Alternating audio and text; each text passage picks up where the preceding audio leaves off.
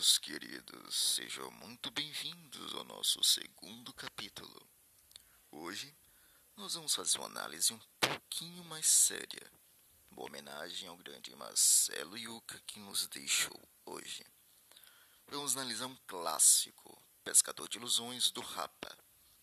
Esta linda composição começa assim. Se meus joelhos não doessem mais, diante de um bom motivo que me traga fé.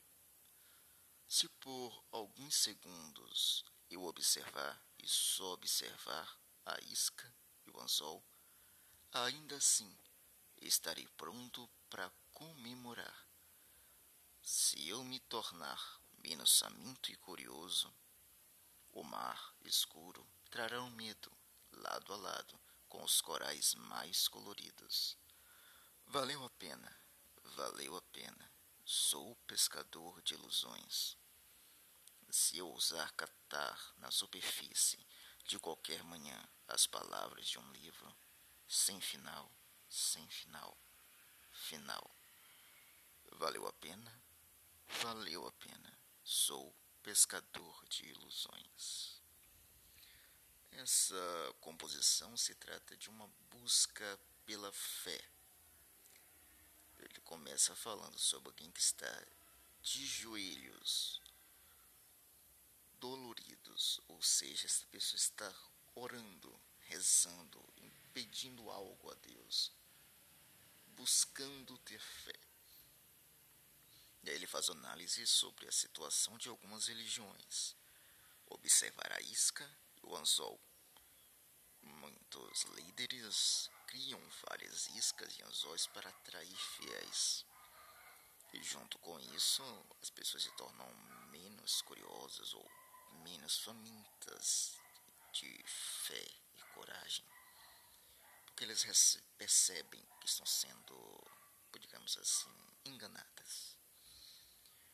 Mas no fim das contas, essa busca por fé traz uma mistura de medo e alegria, que ele compara com corais coloridos.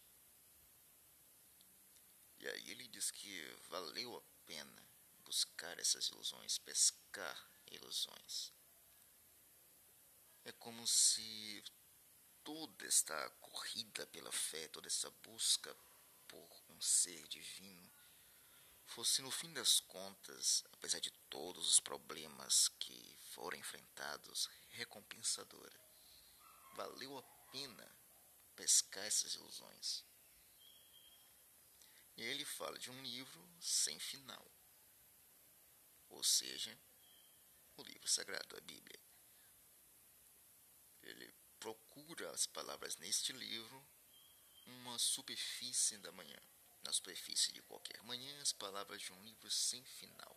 Ou seja, toda manhã ele lê este belíssimo livro para voltar a pescar suas ilusões ou ter um motivo para sonhar no amanhã.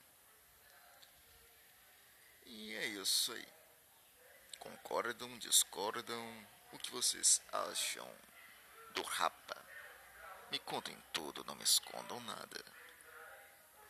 Até a próxima, minhas crianças.